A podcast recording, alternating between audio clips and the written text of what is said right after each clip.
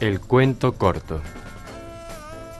El señor Ga había sido tan asiduo, dócil y prolongado paciente del doctor terapéutica que ahora ya era solo un pie, extirpado sucesivamente los dientes, las amígdalas, el estómago, un riñón, un pulmón, el vaso, el colon.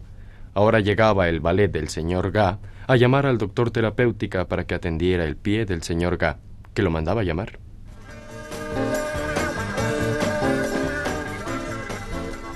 El doctor terapéutica examinó detenidamente el pie y meneando con grave modo la cabeza resolvió.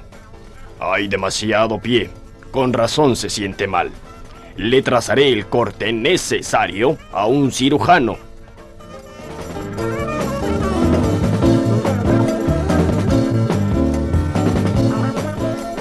Este fue un cuento de Macedonio Fernández, argentino que nació en 1874 y murió en 1952.